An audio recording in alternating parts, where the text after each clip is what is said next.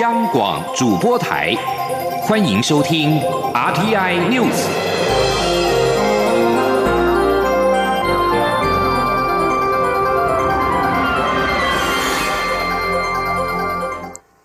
各位好，我是主播王玉伟，欢迎收听这节央广主播台提供给您的 RTI News。新闻首先带您关注，来猪开放进口在即，但是猪肉标示及标章混乱，引发民众质疑。行政院长苏贞昌今天受访时表示，无论是自己写或是下载标示、申请标章都有效，就是不能够不标示，否则就会开罚。对于地方自治条例当中与中央行政命令不同调的部分，苏贞昌则表示，食安必须要全国同步，法律统一，政府将会依法行使主管机关的职权。前天记者欧阳梦平的采访报道。含莱克多巴胺的猪肉将在明年元旦开放进口，政府要求业者必须标示产地。卫福部推出本店使用台湾猪贴纸，可供店家自行下载使用。农委会的台湾猪证明标章则需申请才能核发，而网站上也有人开始贩售标章，混乱的情况让店家困惑，也让消费者质疑缺乏公信力。行政院长苏贞昌三十号上午出席新北锦销社会住宅统包工程开工动土典礼前受访，表示标示或标章都有效，就是不能不标示，否则要受罚。他说：“标示是根据《食安法》，大家都必须要标示你的产品是什么，所以你这个标示可以啊自己写，可以自己哎下载，可以用。”卫福部帮你准备好的标示标章是农委会为了推销本国的好食材，特别精致的，经过审查，所以两种都有效。但不能不标示。苏贞昌强调，虽然进口厂商说不会进口来猪，也会就进口肉品标示不含莱克多巴胺，但政府还是会逐批检查，从海关到厨房、餐桌都严格把关，并标示清楚，让所有国人能一目了然。年后他也会特别到海关视察，逐批检查，让国人放心。对于地方的自治条例与中央的行政命令不同调，嘉义市议会更通过如。果零检出自治条例遭中央驳回，会由市府和议会共同向司法院大法官提出释宪。苏贞昌表示，食安绝对要全国同步，法律统一，政府会严格管理，才不会乱了套。他指出，各县市政府因为有议会通过不同的自治条例，内容不同，作业不同，要求也不同，难免会乱，所以政府会依法行使主管机关职权，到时会对外公布。中央广播电台记者欧阳梦平在台北采访报道。而民进党立委林淑芬、刘建国及江永昌日前在立法院会莱猪表决大战下跑票，民进党团今天召开党团大会，会中决议将林淑芬等三人停权三年，期间无法担任党团干部，并同步移送至民进党中央党部处理，作为公职候选人提名参考。今天记者刘玉秋的采访报道。立法院会日前处理有关来猪进口的相关法案与行政命令时，上演表决大战。虽然在民进党团的一致决议下，行政命令皆顺利完成备查，但民进党立委林淑芬、刘建国以及江永昌三人却弃权未投票，遭认定跑票。民进党团纪律小组召开会议后，建议将三名跑票律委移交至党中央议处。而民进党团三十号也召开党团大会，讨论纪律小组会议所做的结论。民进党团总召柯建明会后受访时表示，党团会议的结论分为两个部分，其一是依据组织规程第三十一条，将林淑芬等三人送到中央党部当作公职候选人的提名参考；其二则是依党团内部组织规程第三十条，予以停权三年，包括罚款新台币三万元，不得担任党团干部等权利。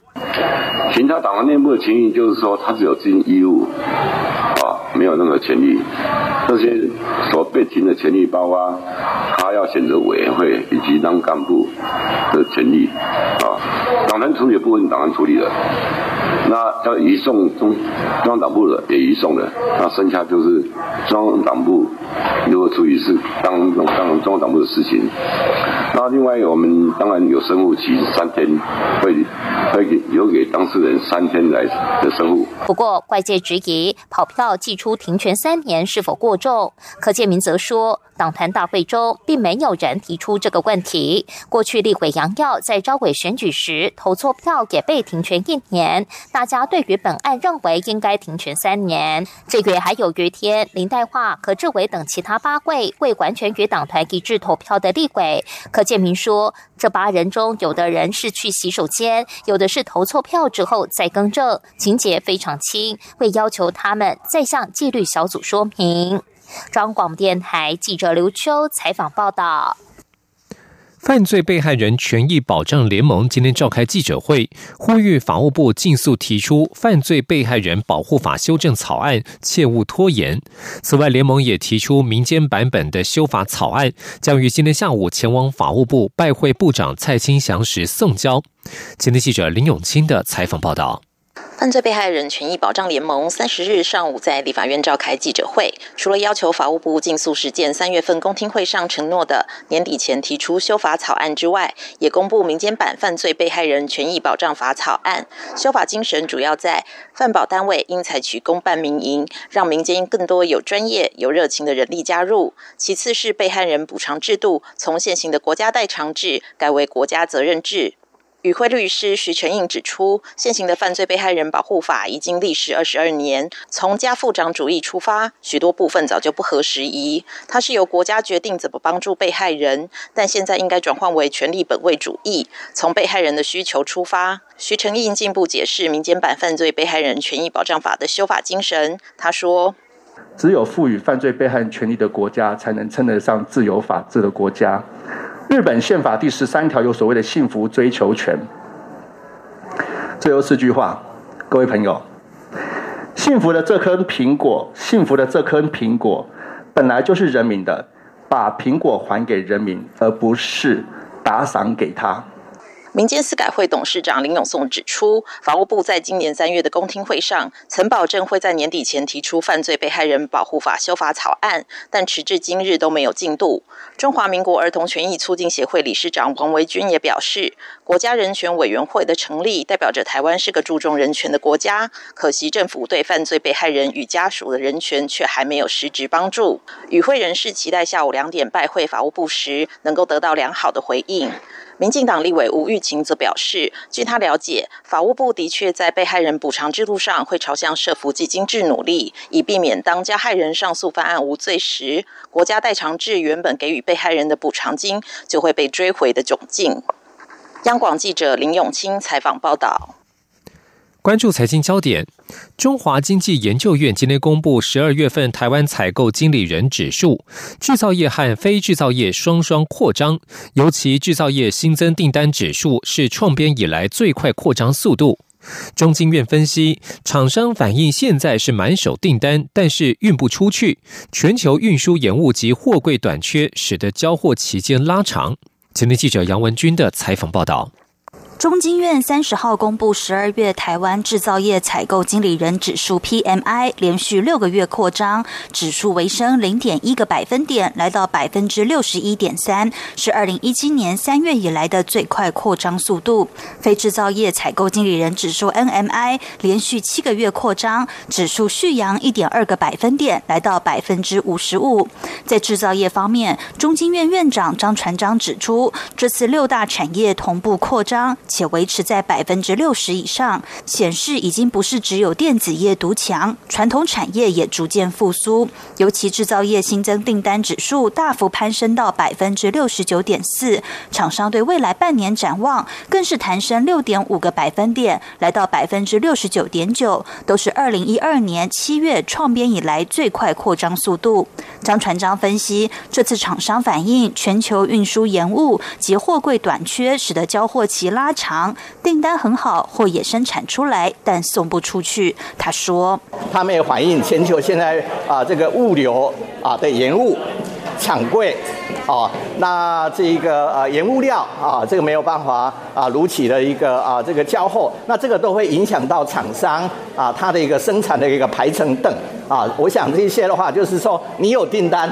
啊货也生产出来了，但是啊因为货运啊这个啊货柜非常缺乏，那你货还是要运出去。在非制造业部分，八大产业中只剩住宿餐饮业是呈现紧缩，显示经营观光客的产业仍受到边境管制影响。张传章也提到，明年最大不确定因素还是疫情，尤其疫苗对新变种的病毒是否有效、实打效果，都要持续观察。中央广播电台记者杨文君台北采访报道。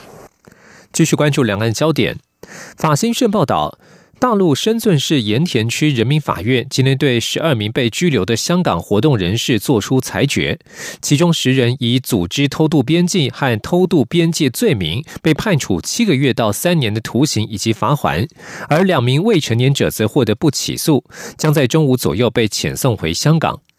这个所谓的十二港人包括十一男一女，其中有两名未成年者，分别只有十六和十七岁。他们在今年八月二十三日搭船试图偷渡离开香港，据信是前往台湾途中，在深圳东南方大约七十公里处的水域被广东海警拘捕，九月间遭到正式逮捕。法院在今天作出判决，十名港人当中，邓启然、乔应瑜面临涉嫌组织他人偷渡、偷越边境罪名，最高可处七年徒刑；而郑子豪、严文谦、张明玉、张俊富、黄伟仁、李子贤、李宇轩、郭子林则面临涉嫌偷越边境罪名。至于两名青少年，则大约中午时分由深圳当局移交给港警。深圳检方表示，对于自愿认罪认罚的两名未成年人，经过依法审查，不公开听证，以偷渡边境罪作出不起诉决定。这十二名港人大多曾经参与反送中运动，并且被警方逮捕和起诉。美国和欧盟都对此案表达关切，而美方也呼吁立即将他们释放。欧洲联盟与中国完成投资协定的谈判，双方领导人将在今天举行视讯会议，会后可能正式宣布协定内容，并且进一步说明。欧盟官员二十九号表示，中国在市场开放、公平竞争和永续发展作出承诺。欧盟主谈代表因此建议与中国签署投资协定。预计欧盟执委会主席范德赖恩等高层将与中国国家主席习近平于台北时间今天晚间八点会谈之后，正式对外宣布。一位不具名官员透露，中国未来将开放欧洲企业投资飞机制造、云端服务、金融和医疗等行业，这是中国与第三国所签署最具野心的协定。至于外界关切维吾尔等少数民族遭到强迫劳动的问题，官员表示，中方承诺会进行持续而且持久的努力，但外界质疑口惠而实不至。欧洲议会议员则担心，投资协定将影响欧美联手至中的说服力，企业界则是对于执行时能否贯彻协定表示疑虑。柏林智库全球公共政策研究所创办人班纳批评，从北京领导人处理香港问题的方式，证明中国根本不在乎国际人权协定。继续关注国际间的疫情。英国的武汉肺炎 （COVID-19） 确诊人数在昨天才突破，首度突破四万人，在今天又创新高，新增五万三千一百三十五人确诊。虽然可能是因为耶诞假期延误回报所累积的数据，但确实反映出病毒传播迅速。英格兰公共卫生署表示，英国出现空前的传染率，医院的负荷能力令人忧心。根据英格兰公共卫生署的研究，在英国肆虐的 COVID-19 变种病毒，除了更容易传播之外，看起来并没有比其他变种更能引发严重疾病。而伦敦卫生暨热带医学院的研究则指出，英国必须一周替两百万人接种疫苗，才能够避免疫情进一步延烧。根据《泰晤士报》报道，英国强生已经同首相强生已经同意将英国更多地区列入第四级警戒，也就是最高级的警戒区。以上新闻由王玉伟编辑播报，稍后请继续收听央广午间新闻。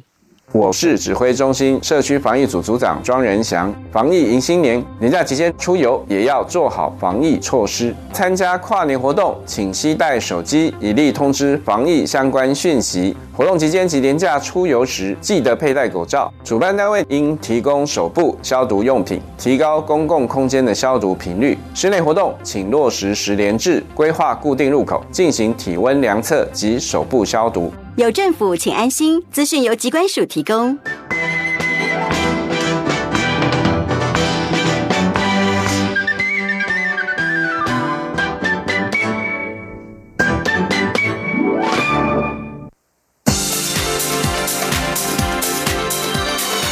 这里是中央广播电台台湾之音，欢迎继续收听新闻。继续收听新闻，我是陈怡君。先来关心台北股汇市的情况。台北股市进入了二零二零年的封关倒数，今年今天的早盘大涨超过百点，指数最高来到一万四千五百八十七点，再度写下盘中的历史新高，涨势超乎市场的预期。但由于外资放长假，成交量较为偏弱。而在汇市部分，年关将近，新台币对美元汇价依然强劲，一早开高之后。随即站上了二十八点零九六元价位，大涨四点一九角。记者陈林信宏的报道。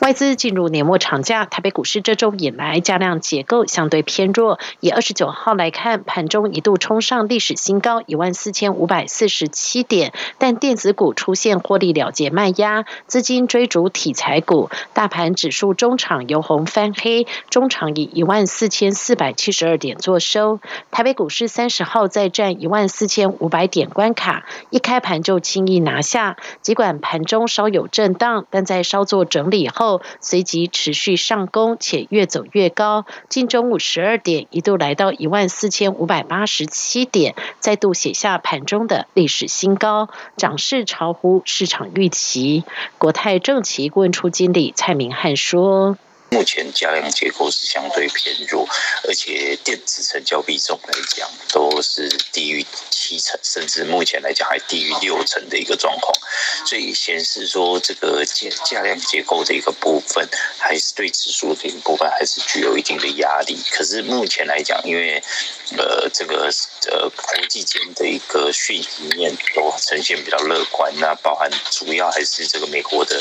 这个刺激法案通过，那将目前。欧美疫苗的一个施打，所以股市的部分会还是维持这个震荡向上的一个格局不变。分析师也认为，尽管台股在封关前持续挑战历史高点，但因为外资放长假，风险相对较高。毕竟长假期间，大型家族聚会多，过节回来，国外疫情是否大幅升温或趋缓，都可能进一步影响全球股市。年关将近，除了台北股市畅旺，新台币对美元汇价也强势。新台币三十号早盘开高之后，随即站上二十八点零九六元价位，大涨四。点一九角。由于距离二零二零年底封关剩下两天，外汇交易员表示，估计央行会将实质交易汇价立守在二十八元之上。如果国际美元能持稳，新台币今年收盘价则可望落在二十八点五元左右。中央广播电台记者陈林信宏报道。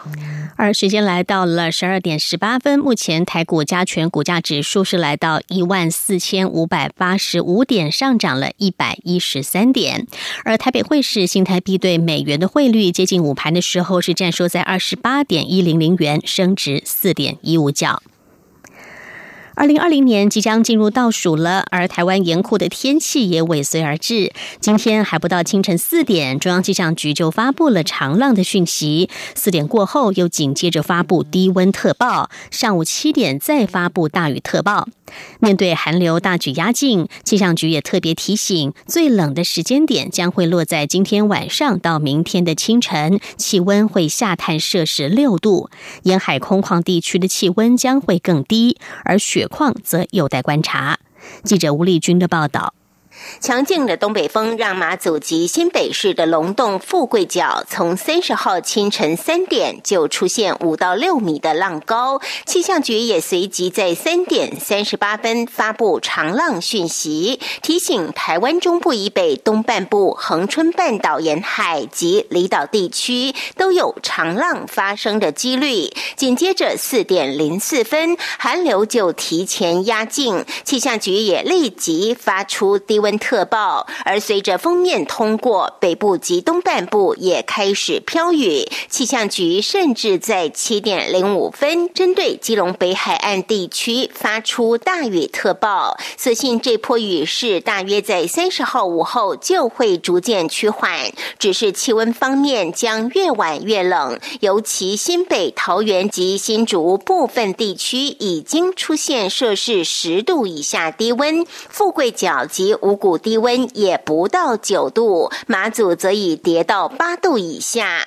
竹子湖则只有六点七度，安部则是四点六度。预估这波寒流威力最强的时间点将落在三十号晚间到三十一号清晨，届时全台将有十六个县市低温下探六到八度，部分地区甚至只有五六度。气象预报员林定仪说：“今天因为寒流来袭，所以东北风非常强，就是沿海地区有八到十一级的强阵风。那预估这一波最强的时候是在今天晚上到明天清晨。那中部以北还有宜兰花莲，大概会降到六到八度，沿海空旷还有近山区可能会稍微再低两三度。啊，南部、东南部大概是十度左右。降雪方面，三十号午后到三十一号，北部一两千公尺的高山，在温度及水汽配河下，有机会降雪。但是可遇不可求，预估这波寒流将持续发威到二号清晨。虽然威力不及二零一六年的霸王寒流，水汽也不多，但是跨年夜仍要注意保暖。一号晚间到二号清晨也依旧冻人，预估要到二号白天起才会逐渐回暖。中央广播电台记者吴丽君在台北采访报道。全台气温骤降，也要关注健康。医生提醒，低温会导致血管的收缩，容易诱发心血管疾病。三高患者要特别注意保暖，也要降低活动量，尽量保持情绪的平稳。如果持续出现胸闷、胸痛、不明原因的咳嗽及喘，就要立刻就医。记者刘品希的报道：寒流三十号迅速南下，各地冷飕飕。荣总心脏科医师罗立伟三十号上午受访时指出，根据研究发现，冬天清晨，尤其是周一的清晨，心脏病发作的几率特别高。除了因为天冷的关系，再加上工作压力大，都特别容易发病。罗立伟表示，温度降低时会导致血管收缩，低温也会造成血液浓稠度增加。此时三高病患容易产生血栓、心肌梗塞、心律不整等问题。他说。第一个就是本来就容易产生血栓，第二个，呃，动脉硬化上面的斑块啊，可能也会因为这样脱落，所以其实这时候特别容易产生心脏病，尤其是心肌梗塞或心律不整，这些特别容易在。天气在突然降温的时候会产生。医师提醒，心脏病的胸痛通常发生在活动负荷量较高的时候。民众参加跨年活动时情绪高昂，如果突然感到胸闷、胸痛、莫名的咳嗽或是喘，而且在休息五到十分钟后仍没有好转，就必须特别注意。罗立伟说：“如果你发现你在情绪比较亢奋的时候啊，或者呃比较嗨的时候，那这时候就突然就会不舒服，那这时候我们特别需要小心，因为其实心脏病，尤其心脏缺氧、心肌梗塞的这些情况，都是在活动的时候比较容易产生啊。医师建议，如果民众要出门，一定要做好保暖工作，戴上口罩、帽子、围巾、手套等保暖，尽量不要太亢奋，也尽量不要饮酒，避免血管扩张后遇冷空气刺激。血压变化太快，诱发心血管疾病。香港记者刘品熙在台北的采访报道：，我国主要线上论文资料库华裔遭到质疑，配合中国政治审查，引发了学术资料库公共化的讨论。民进党立委范云与学者今天主张，知识是公共财。国际学术圈为了对抗资料库商业化，已经陆续发起了开放取用运动。台湾已经晚了二十年，他们要求科技部与教育部应该即刻推动论文学术资料库公共化，不能够再拖延。记者刘玉秋的报道。长期收录台湾主要各大专院校学术论文的线上资料库华裔公司，日前遭踢爆将线上图书馆的学术论文输出到中国，却还配合中国红色审查，甚至大量篡改论文的事实性资讯，引发学术界哗然。学术界出身的民进党立委范云、庄敬成等多名学者、学生团体三十号举行记者会，呼吁政府应即刻推动学术论文资料库公共化，以反商业。垄断，范云指出，知识应该是公共财。国际学术圈为了对抗资料库商业化或高额收费，陆续发起开放取用的运动，推动论文开放免费取得，至今已二十多年。华裔事件正好给台湾学术圈一个推动知识公共化的契机，建制或完善现有的资料库，引进全文下载，推广台湾研究成果到国际场域等，避免垄断。希望能够要求，就是相关的科技部、教育部哦，来引领一个就是脐程哦，能够逐步让台湾的学术资料库开放，那就不会让单一垄断的商业公司哦，他在未经。作者同意的情况下，卖卖断这样的一个版权哦。台湾社会学会理事长林国民也支持学术资料库公共化的构想。他认为，作者的权利一旦被侵害时，有些期刊未必会采取解除合约的做法，因为资料库被垄断下，解除合约就会阻碍期刊的流通率。若将资料库公共化，学术研究成果自由流通的理想将更能达成。台大历史系特聘教授陈若水也表示，学术研究成果具有公共性质。经过这次惨痛的教训，确实需要积极考虑推动学术成果公共化。他并具体建议，目前国家图书馆的学术期刊系统完整，只是查到的全文无法下载。若以现行国图的学术论文架构发展公共化，将能减少学术弊端。陈若水也说，台湾学术论文资料库的运作都是以商业经营为主。主目前经营者不止一家，在学术公共化效果有明显之前，他建议改善学术资料库的商业经营，避免读后情况，也是一条路。中广电台记者刘秋采访报道。侨委会所举办的海外华文媒体报道大奖在今天举行颁奖典礼。侨委会委员长童振源表示，台湾在全世界的最大力量就是台湾人的良善。海外华文媒体报道大奖鼓励媒体积极报道这一类故事，期许借此拉近海外华人跟台湾的距离，更期盼台湾人的良善能够让全世界听到与看到。记者郑祥云、王兆坤的报道。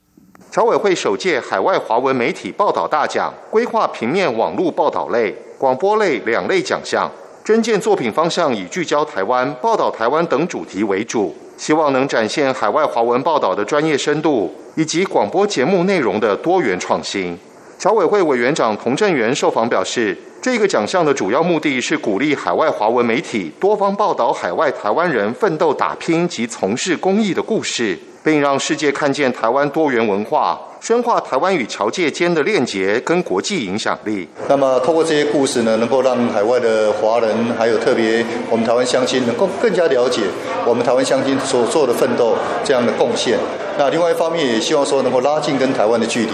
啊，我想台湾啊，我们最美丽的风景是人，而我们在全世界最大的力量就是台湾人的良善。所以我们很希望说，这样的故事都能够让全世界听到，也能够看到。童振源并透露，侨委会正在规划全球华文媒体高峰会。若疫情结束的话，预定明年十月在台湾举办。期待透过这项平台，建构全球媒体与台湾的专业交流。不仅如此，媒体也是重要产业，希望借此促成产业之间互动合作。首届海外华文媒体报道大奖共收到十二个国家地区四十五件平面网络报道类、四十四件广播类作品报名竞逐。由学者专家评审后遴选出六个奖项，二十九件入围作品，得奖名单由童振源亲自宣布与颁奖。美国《世界日报》、日本株式会社台湾新闻社，还有马来西亚的播客等媒体受到评审青睐，获得公共事务关怀、华人社区服务等报道奖项。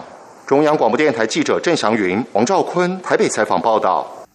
新闻最后来关心一下国际间的疫情，有越来越多的国家出现了 COVID-19 新型变种病毒。美国的科罗拉多州也发现了新型变种病毒的案例，这是美国记录到的首例。根据科罗拉多州州长波利斯在社群网站推特发文的内容，确诊患者是一名二十多岁的男性，目前在艾伯特郡隔离，他没有旅游史。另外，南美洲智利的卫生单位二十九号也表示，智利境内出现了感染新型冠状病毒株的案例，是拉丁美洲第一个出现确诊新病毒株的国家。这种新病毒株最初是在英国现踪，专家认为它的传染力大过于最初在中国出现的病毒株。智利这种新变种病毒株感染病例是一名十二月中从西班牙马德里返国的女性，她也曾经前往英国和杜拜。以上 T I News 由陈义军编辑播报，谢谢收听，这里是中央广播电台。